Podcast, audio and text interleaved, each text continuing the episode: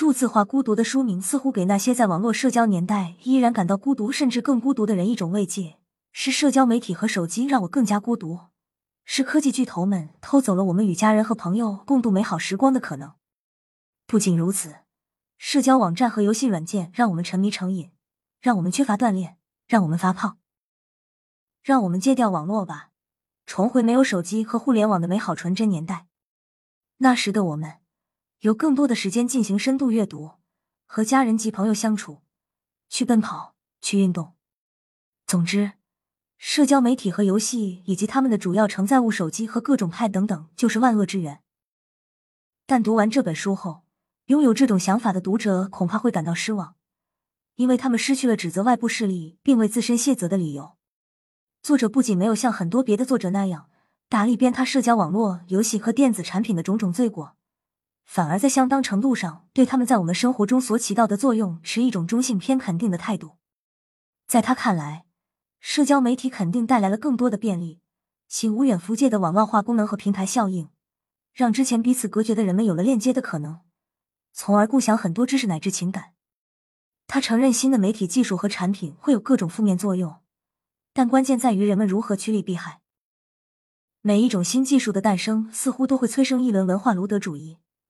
人们总是在对新技术和新产品带来的好处初见时甘之如饴，进而习以为常之后，对其日渐增多的弊端越来越嫌弃。一如我们对待人世间包括婚姻在内的诸多关系。与此同时，我们不仅会选择性忽视之前那个没有这些新技术和新产品的时代的诸多不便，还会选择性珍惜那个时代的种种或许并不存在，至少不会普遍存在的种种好处。难道没有手机的年代，小学生放学之后就可以疯玩吗？没有家校互动微信群，妈妈们的焦虑就会有大的缓解吗？显然不是。如今，我们一方面享受着电子产品、网络平台和各种教育软件带来的辅助教学功能的好处，这一点在疫情期间已经得到了充分验证；一方面又拼命抱怨这些产品和技术让我们压力更大。前者和后者无疑都有其真实性，关键在于如何像作者所说的那样权衡利弊并趋利避害。只有黑板和粉笔。放了学就可以下河摸鱼摸虾的年代肯定是回不去了。导果为因是另一类人们常犯的毛病，把分明是缓解压力的技术和产品看成是压力产生的原因，一如电视以及其他有可能让人们沉溺其中不能自拔的事物。回想起曾经抱有的对电视的恐惧，人们就该明白，如今的电子产品也承受了很多不白之冤。我们之前不见得更不孤独。但那时人们无法在一个网络平台上去倾诉这一点，并与很多人产生共鸣。这种共振效应会让人产生很多错觉，认为我们这个时代比之前的时代面临更多更大规模的孤独问题，甚至以为是数字化时代让我们更加孤独。似乎戒掉网络，放下手机，走出门去，人们便会有火热的生活和现成的伴侣在街角拐弯处等待着我们去投入，去拥抱。没有这些社交平台、游戏软件和电子产品，我们是否反而会因为缓释渠道、平台和网络的匮乏，令问题恶化，加剧孤独感，甚至会感到更绝望？关于附近互动的话术中，一个比较搞笑的说法是，在乘坐交通工具时，人们应该放下手机，多关注身边的人，多在现实中互动。有生活经验的人都知道，要是没有手机，要不是因为能够沉迷于各种小视频。或者能够发圈，或者和聊友抱怨，排队等待的漫长和上班途中的拥挤，该是多么令人倍感焦灼和挫败啊！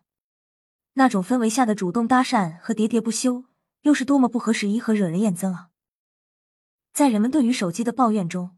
面对面刷手机而非交流是一个常见的议题。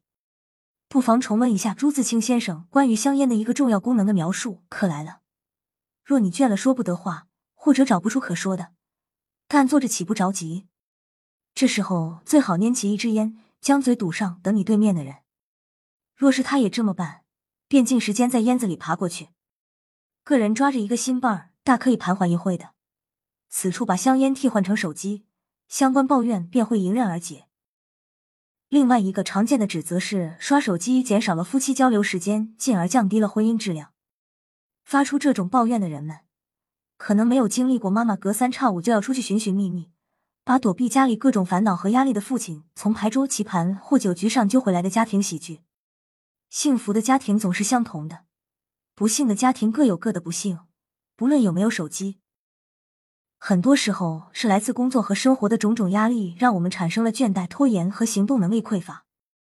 在这样的时刻，顺手拿起手机刷上一段，并不比托腮发呆更可耻。与其寻遍身边找不到合适的倾诉对象而憋屈的抓狂，